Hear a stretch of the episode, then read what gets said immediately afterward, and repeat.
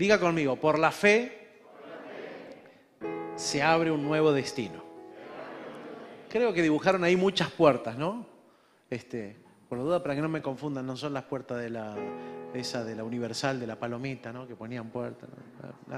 Pero, pero, yo creo que es así cuando Dios abre nuevos destinos para uno. Es como que uno abre una puerta y uno cree que va a acceder a, a una sala o a un lugar y ahí hay otra puerta abierta y otra puerta abierta y otra puerta abierta y donde uno llega y dice, bueno, acá está, este, es este va a ser el living, este va a ser el comedor, este va a ser el lugar donde yo voy a poderme sentar a, a reposar, estar tranquilo, tranquila, y de repente se abre otra puerta de bendición y otra puerta de bendición y otra puerta de bendición. La Biblia va a declarar en el Nuevo Testamento que vamos de gloria en gloria. Y yo lo creo para mi vida. No sé usted, pero yo creo para mi vida que el Señor Jesús tiene eh, para nuestras vidas, valga la redundancia, este camino de ir abriendo eh, no etapas, sino puertas nuevas, accesos nuevos a mayores bendiciones. ¿sí? Eh, no, no, sea, no sea carnal, diría, en, mi vieja vida cristiana, ¿no? Este, no, no vaya a cantarle el himno a su señora, la vieja la he dejado. ¿eh? No, no se trata de eso, dejar las cosas viejas, ¿eh? por las dudas. se trata, o al viejo, ¿eh? se trata de, de que Dios va abriendo puertas delante nuestro para ir avanzando siempre a cosas nuevas en Él. No tiene que ver con nuevas para nosotros, aunque todo lo que Dios trae será nuevo porque tiene que ver con una realidad nueva que está siendo gestada, pensada. Cuando el Señor me daba esta palabra para empezar esta mañana, la del Salmo capítulo 2, yo podía unirla rápidamente con esto de que Dios abre un nuevo destino. Ninguno de nosotros, eh, o de las chicas, ustedes muchachas, ustedes muchachos, eh, sabemos lo que viene por delante. Dios va creando y abriendo nuevas posibilidades y eso crea nuevas realidades para nuestra vida, nuevos desafíos. Eh, cuando el muchacho sale de la casa o la muchacha sale de la casa paterna, materna, eh, envalentonado, envalentonada, porque por fin nadie me va a mandar, tengo mis propios horarios, viste que los hijos, eh, todos hemos pensado eso, ¿no? Cuando nos fuimos de casa, ah, por fin, me liberé. y te vas y decís, ahora voy a poder vivir mi realidad, mi vida. Eh, y al rato estás llorando por mamá y papá porque te cae la cuenta de la luz, la cuenta del gas, el alquiler.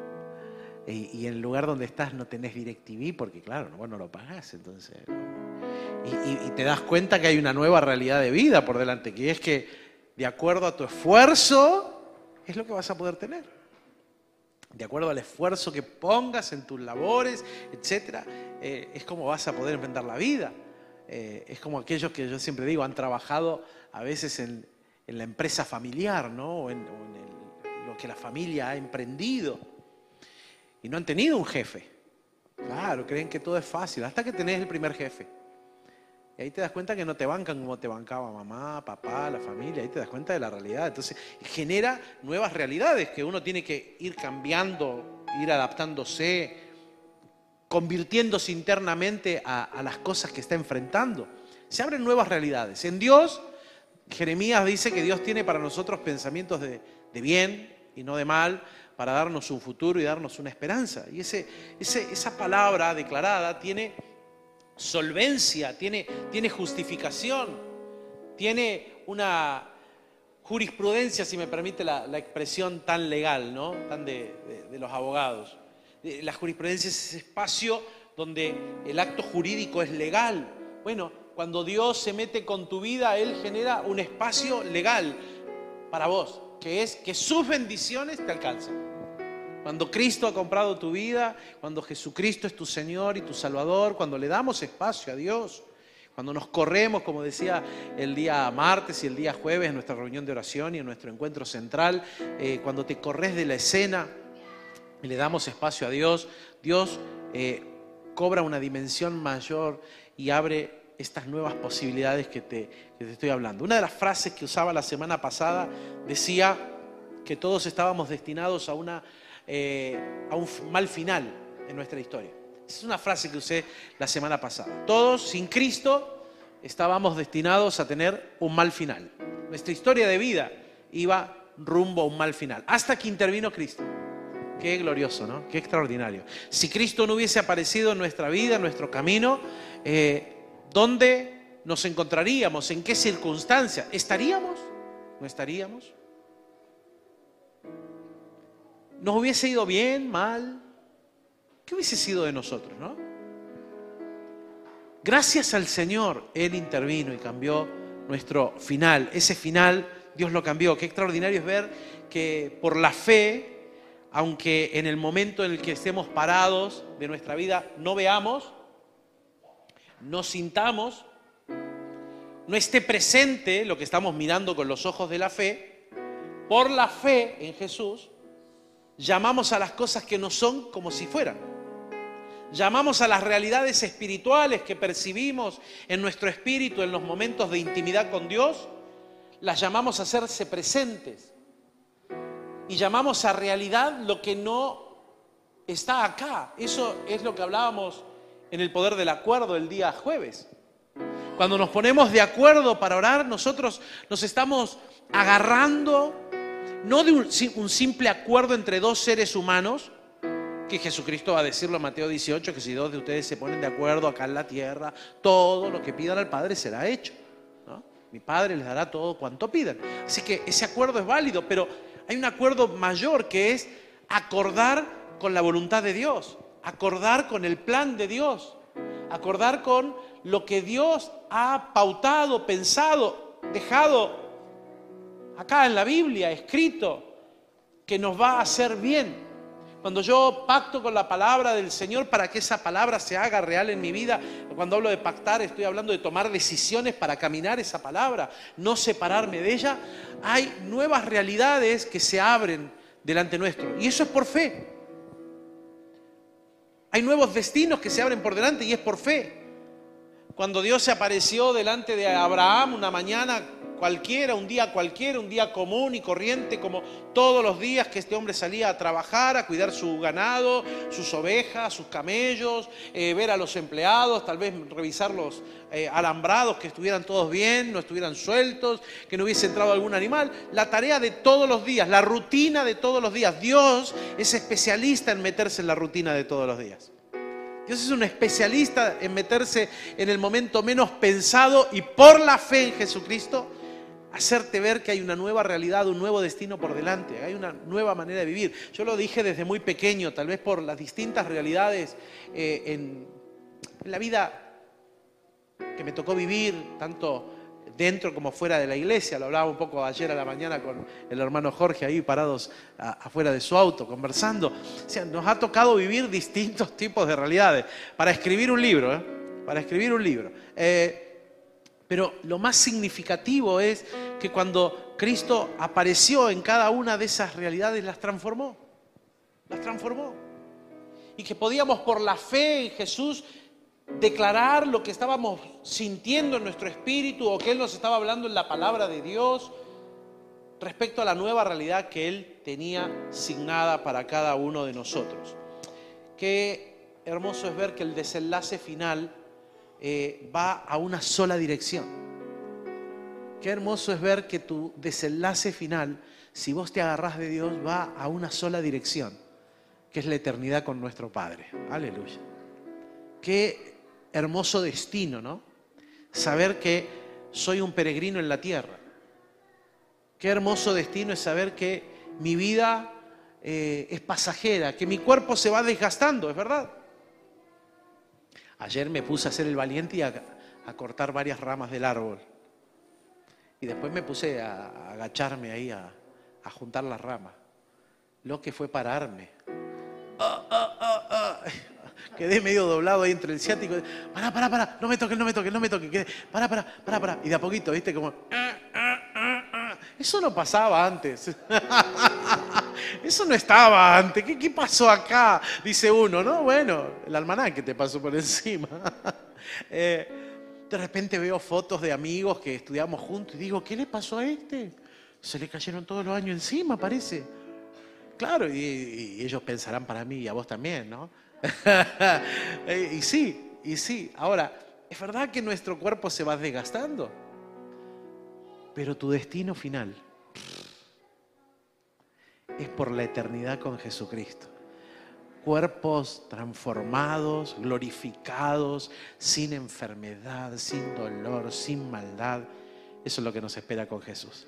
Ese es nuestro destino final. Pero en el mientras tanto que vamos caminando hacia ese destino, el Señor en su vasta misericordia abre por la fe nuevos destinos acá en la tierra que podemos vivir, que podemos experimentar. Y son por la fe. Esa mañana Dios le habló, o tarde, qué sé yo, le habló a Abraham y le dijo, andate de tu casa. Salí de, de estar con tu papá, con tu parentela, y caminá hacia la tierra que te voy a mostrar. Nunca le dijo que se le iba a dar, ¿eh? se le iba a mostrar. Y por la fe, él agarró todo lo que tenía. Aprende un principio práctico espiritual. Cuando Dios te dice, anda para lugar, no dejes todo, llévate todo lo que tenés. Porque después algunos van allá y dicen, Señor, proveeme. Y el Señor te dice, no sé, ya te proveí. ¿Te proveí? ¿Está bien dicho? ¿Eh? No sé. No, te pregunto porque esta es la de lengua, me corrige, después me, pega. Este, este, la de lengua y literatura. Uh, este, más vale que caminemos bien. ¿viste? Este, ¿Se dice así? Más o menos. La dejamos pasar. Bueno. Señor te va a decir, te provee, no sé, bueno. Ahí, tenés la provisión. Arreglémosla para quedar mejor. Ahí tenés la provisión.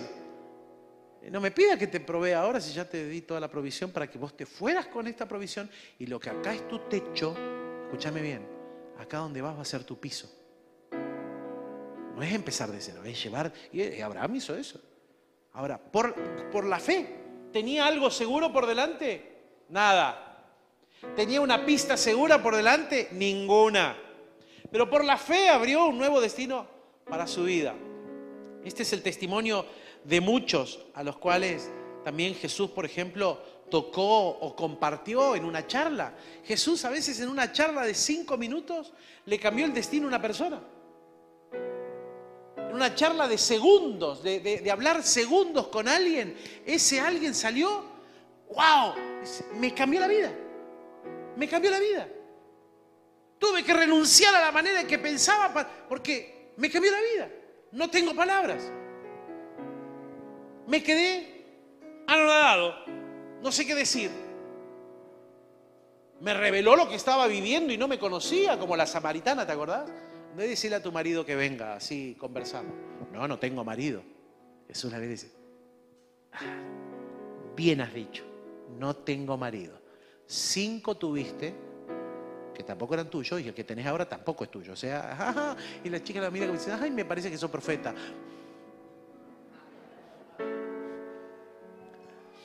Y esa charla a la mujer samaritana le cambió la vida la, transformó completamente, le abrió una nueva realidad. ¿Por qué María la Magdalena, de la cual la Biblia dice que salieron siete demonios, siete espíritus inmundos, estaba poseída? Fue liberada y en vez después de que fue liberada, hacer como pasó con muchos otros que también está en la Biblia, que recibieron un milagro y se fueron y siguieron su vida. Ella no, ella se rindió al Señor, lo siguió, lo sirvió, ayudó a los discípulos, sirvió al equipo, trabajó, etcétera, para, para cooperar en el desarrollo del reino de los cielos, aquí en la tierra. Porque un momento con Jesús le cambió la vida. Una orden de Jesús, sé libre. Le cambió la vida y le dejó con tanta gratitud que ella dijo, por la fe yo voy con él. ¿Y a dónde vas? Acordate lo que decía Jesús. Las zorras tienen cuevas, los pájaros tienen nidos, el Hijo del Hombre no tiene dónde apoyar la cabeza. Yo no tengo casa, no tengo dónde voy a dormir esta noche, no sé qué vamos a cenar, no sé qué vamos a almorzar, no sé dónde vamos a ir, no sé con quién voy a estar. Así que si me querés seguir, eh, eh, lo que te garantizo que tu techo va a ser el cielo. Todas las noches. Vamos a ver las estrellas hermosas. Ahora, ¿cómo van a ser las comodidades? No te puedo garantizar. Y estos hombres lo siguieron a Jesús y fueron transformados por él y, son parte de la historia de la Biblia, el plan extraordinario que Dios marcó. Entonces Jesús estuvo con muchas personas, les cambió el testimonio, les cambió la vida, les cambió el destino. Muchas de esas personas, hombres y mujeres, estaban signados, signados por esa frase que te dije al principio, por un mal destino, estaban signados por un mal destino.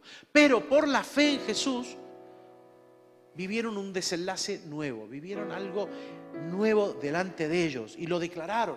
Lo vieron y lo declararon y al declararlo empezó a suceder. Hay un texto famoso en la Biblia, en el Nuevo Testamento, que habla del, grano de mostaza. Usted se acordará. Dice, si tuvieras fe como un grano de mostaza, le dirías a esta montaña, córrete, dice una versión, la otra dice, échate al mar, y la montaña iría y se tiraría al mar. Y uno dice, wow, ¿no? Yo, hasta yo fui parte de eso, que le entregamos en algún momento granitos de mostaza a la gente en una tarjetita como para que la lleve, pegue en la heladera, para que todos los días cuando usted la vea recuerde, hermano, hermana, que si usted tuviera una fe como esta semilla que es la más chiquitita y la mostaza, el mostazo es un árbol enorme, su fe crezca. Y poníamos la clave en el tamaño, pero la, la fe en ese texto está en si tuvieras fe tan pequeña como esto, dirías. La fe está en el decir, no en el tamaño. Por la fe uno declara, por la fe uno dice. Cuando no hay fe, no decís nada. ¿Cómo andás, hermano? Acá andamos, tirando para no aflojar. Mal, pero acostumbrado. O sea, ¿qué me estás diciendo? Que vos te acostumbraste a que te vaya mal. Eso me estás diciendo. ¿Cómo andás? Mal pero acostumbrado. O sea, me va pésimo, me va horrible, pero me acostumbré a que me vaya así. ¿Cómo andás? Tirando para no aflojar. O sea que sos un, elástico. Mm, eh, y al rato que ponete aceite, pues, eh, eh. chirreas por todos lados. ¿Cómo andás? Y no queda otra. He escuchado eso también, ¿no? ¿Cómo no queda otra? Pero no me explicaste cómo andás. ¿Cómo andás? Y no queda otra. O sea que me imagino que si no queda otra... O sea, lo que estás declarando es lo que te sucede.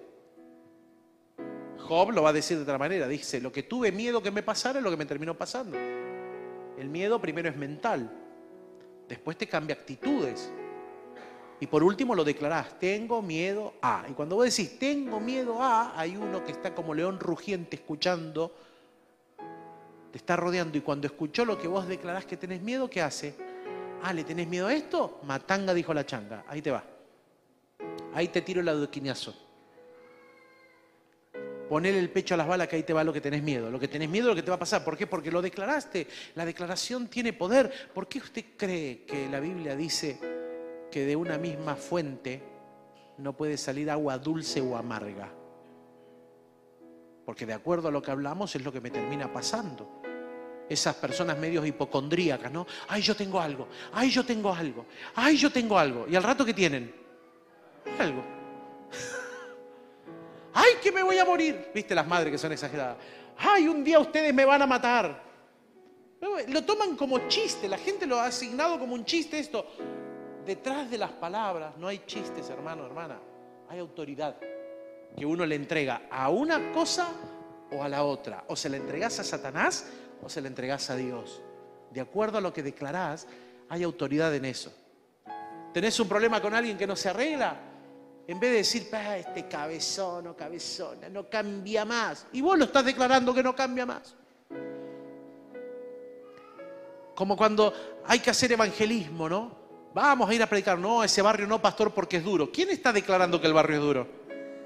Perdóname, vos, vos tenés que declarar palabra de bendición. Declaro que se van a convertir todos, que cada puerta estará abierta, que habrá corazones que, prendidos fuego por aceptar a Jesucristo. No, no, ese barrio es duro. No, la gente es difícil. No, la gente no escucha. Y cuando vas a, golpear la puerta para predicarle, ¿qué te dice? No, no te quiero escuchar, soy duro y todo lo demás. Que acabas de declarar un rato antes.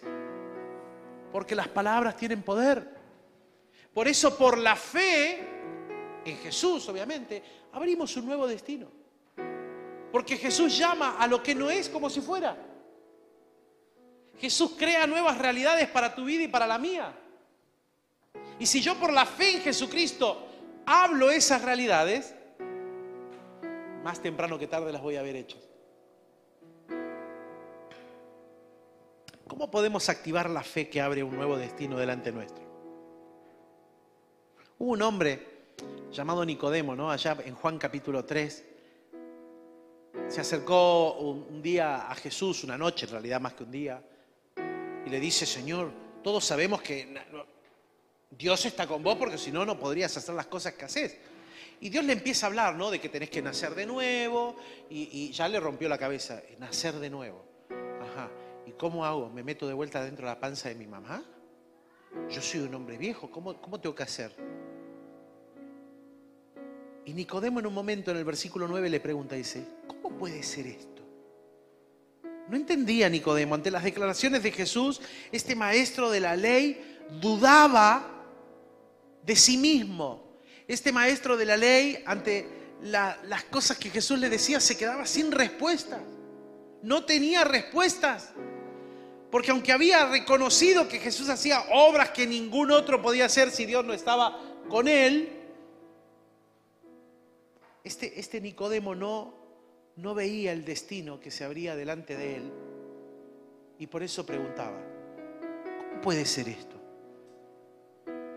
puede ser que vos me estés hablando de algo que a mí en mi cabeza eh, es imposible? Es un nuevo destino, le estaba diciendo el Señor, palabra más, palabra menos. Pero este maestro de la ley no lo podía entender. Es probable que nosotros también tengamos a veces las mismas preguntas. Tal vez estamos como Nicodemo en nuestra vida y no entendemos y decimos, pero ¿cómo va a ser esto?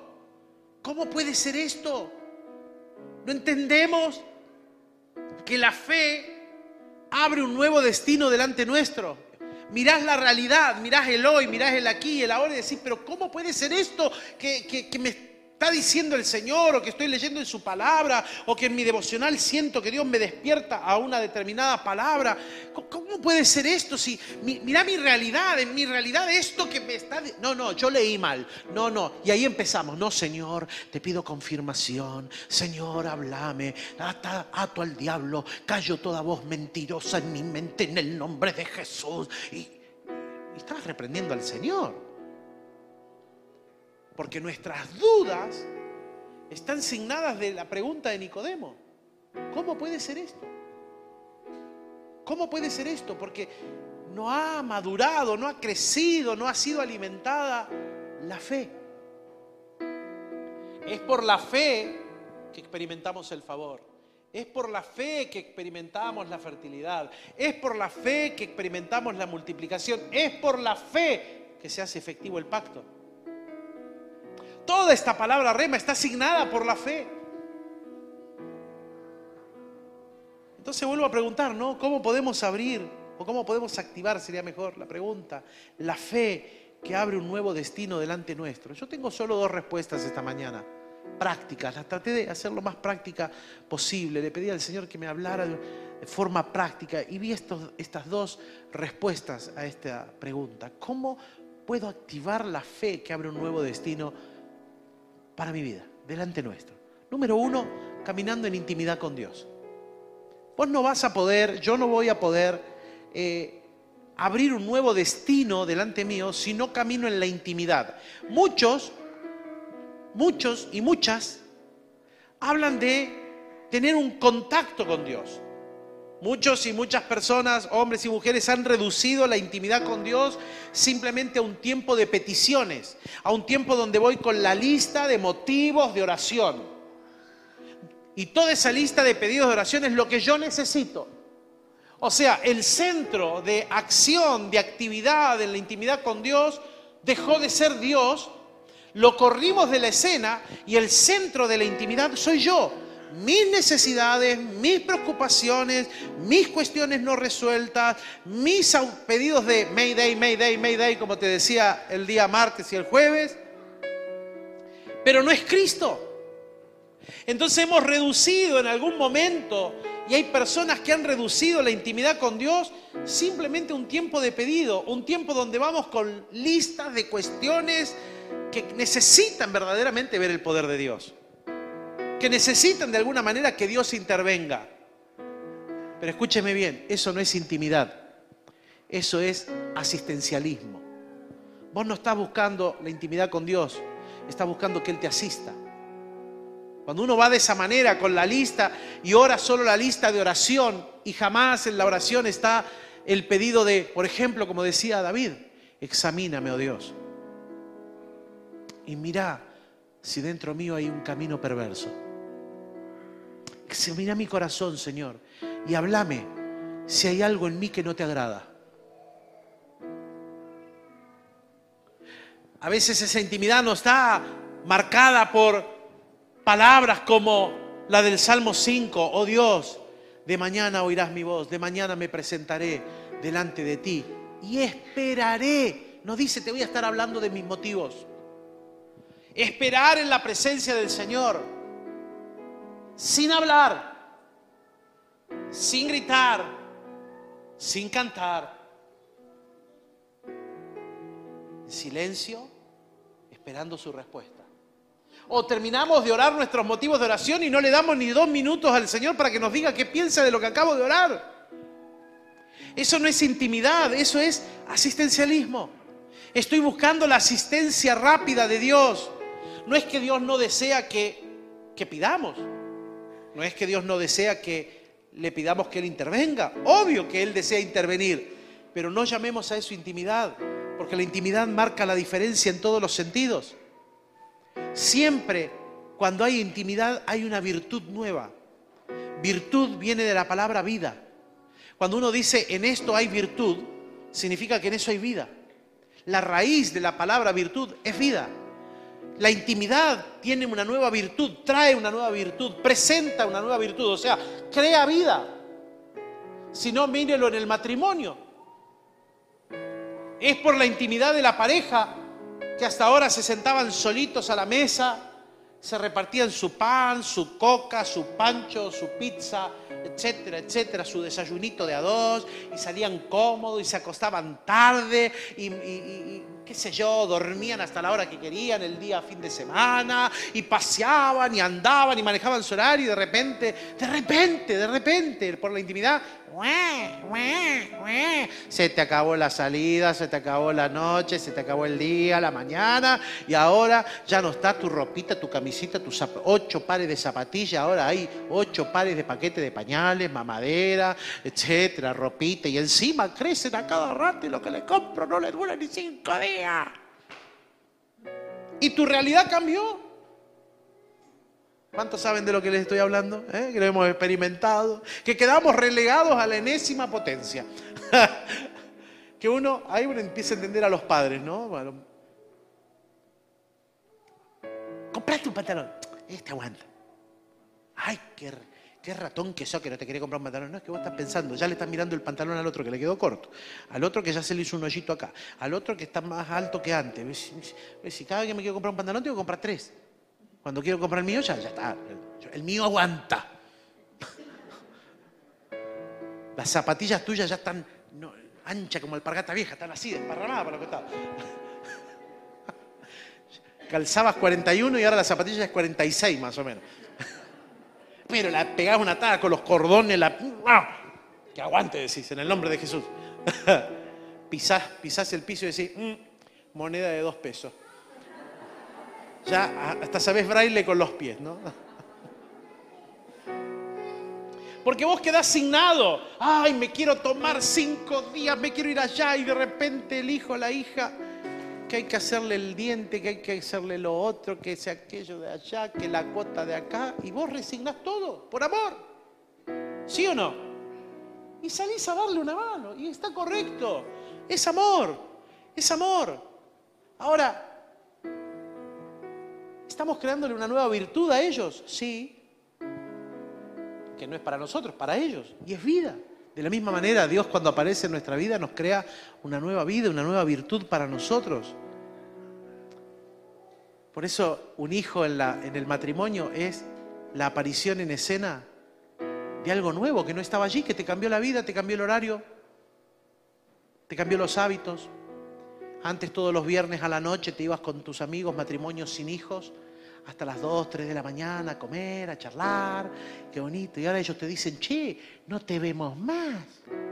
Y vos le decís, sí, que yo me encantaría estar, viste, pero eh, yo puedo ir. Pero cuando yo me voy a las 3 de la mañana a acostar, vos te acostás y te dormís. Y yo me quedo con...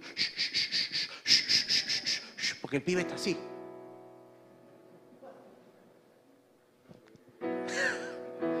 Al otro día me tengo que levantar, pero vos llegás a tu casa y te dormí. Yo no. Entonces yo ahora limité mi horario a mi nueva realidad.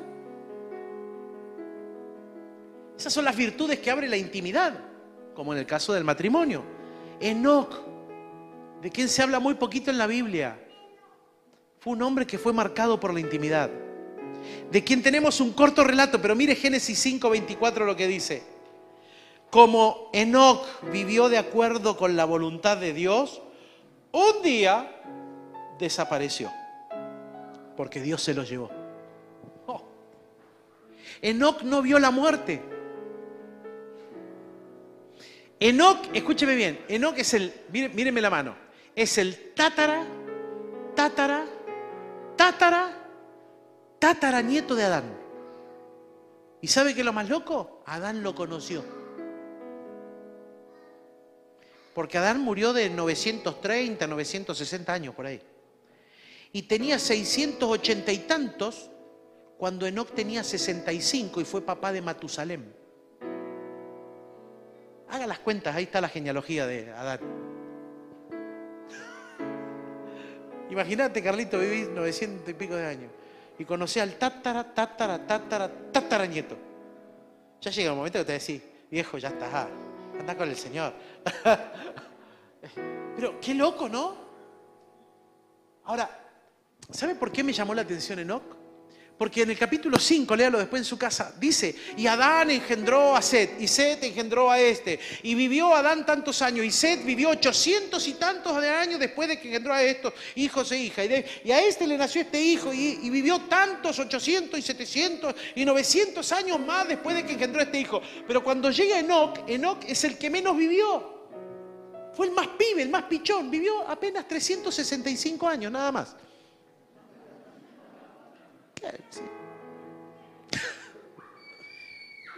se murió de joven. no se murió, se lo llevó el Señor en realidad. Y de todos los demás dice, y vivió 980 años y se murió. Y vivió 870 años y se murió. Y vivió 700 y tantos de años y se murió. Pero llega Enoch Mire, tome del verso 22, no lo puse yo ahí. Si usted tiene su Biblia, mire el verso 22 en adelante. Dice, Enoch vivió de acuerdo con la voluntad de Dios. Después que Matusalem nació, Enoch vivió 300 años más, tenía 65, así que vivió 365. Y tuvo otros hijos e hijas. Así que vivió 365 años en total. Como Enoch vivió de acuerdo con la voluntad de Dios, un día desapareció porque Dios se lo llevó. Después dice, ¿no? Matusalén engendró a este, a Lamec, vivió 782 eh, años, el verso 27 vivió 979 años en total, y a esa edad murió. Y Lamec y vivió tanto y murió. Y el otro sigue y murió. Pero de Enoch hay un solo versículo, dos versos. Uno dice que hizo la voluntad de Dios que vivió de acuerdo a la voluntad de Dios. Y eso marcó la diferencia. Adán había sido echado del huerto del Edén. Adán había perdido la capacidad de estar en la intimidad con Dios y la descendencia de él caminó fuera del Edén tal como caminó Adán. Pero hubo uno que marcó la diferencia. No tenemos el relato, pero permítame imaginármelo. Yo creo que este pibe a los 65 años, era un preadolescente, para la edad que vivían era un pre. Se acercó a su tátara, tátara, tátara, tatara nieto, tatarabuelo, perdón, y le dijo, abuelito, contame del Edén. ¿Cómo era estar con Dios? Y Adán le empezó a contar lo que él vivía dentro del Edén. ¿Y sabes lo que pasó en el corazón de este tátara, tátara, tátara, tátara nieto? Se enamoró de Dios. Todos los demás vivieron fuera del Edén.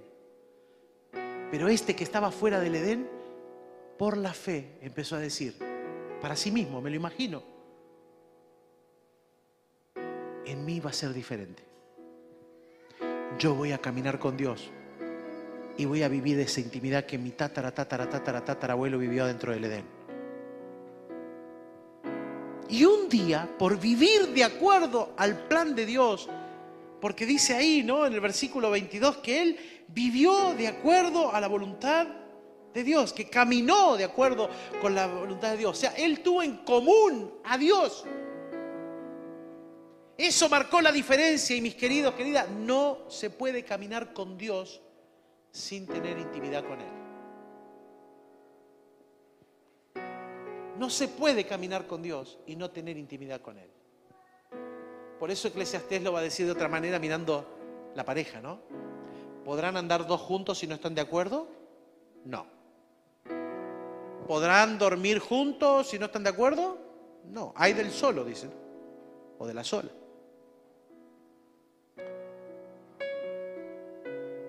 Cuando hay comunión, hay intimidad.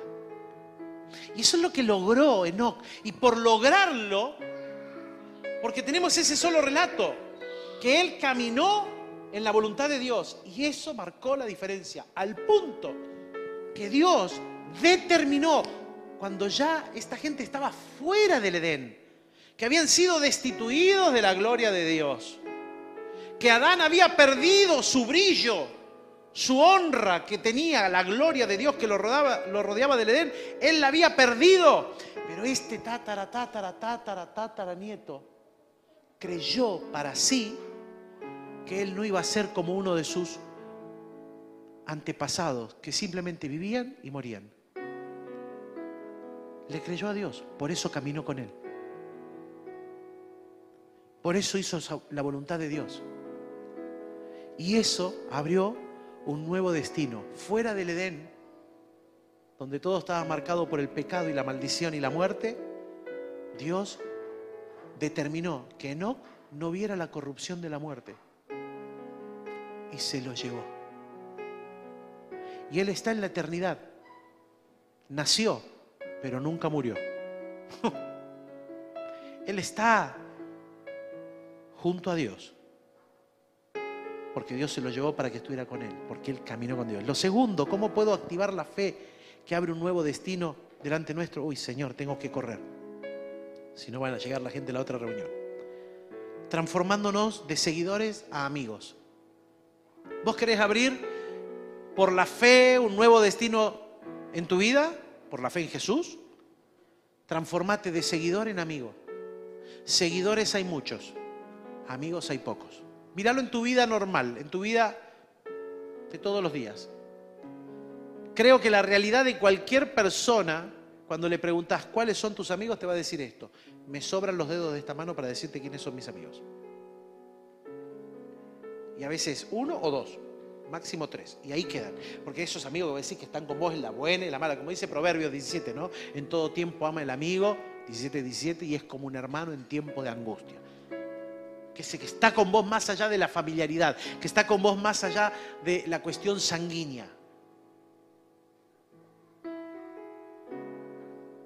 Ese amigo marca la diferencia. Y si vos querés, por la fe en Jesús, abrir un nuevo destino para tu vida, tenés que tomar una decisión de transformarte de seguidor a amigo. Abraham fue amigo de Dios muchos de los que siguieron a Jesús por, la fe abrieron nuevos destinos para ellos. Fueron los que se transformaron en amigos de Jesús. La fe activó milagros para muchas personas, pero hubo un grupo pequeño que marcó una diferencia mayor.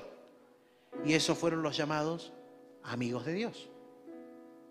Ellos trascendieron su tiempo, mientras que los otros recibieron el milagro y simplemente se perdieron, eh, se perdieron el hecho de decir nadie los nombró más, quedaron en el, en el cúmulo de los milagros de Jesús.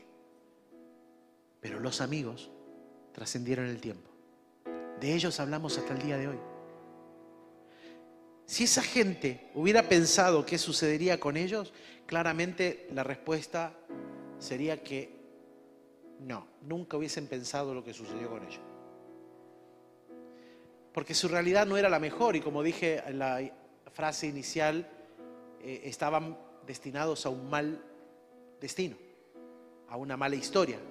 Pero apareció Jesús en sus vidas y por la intimidad ellos se tornaron en amigos de Dios.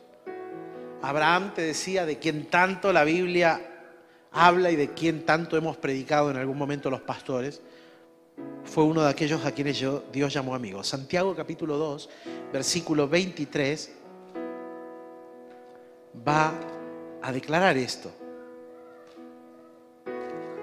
Santiago 2, verso 23 va a decir, y se cumplió la escritura que dice, Abraham creyó a Dios y le fue contado por justicia y fue llamado amigo de Dios.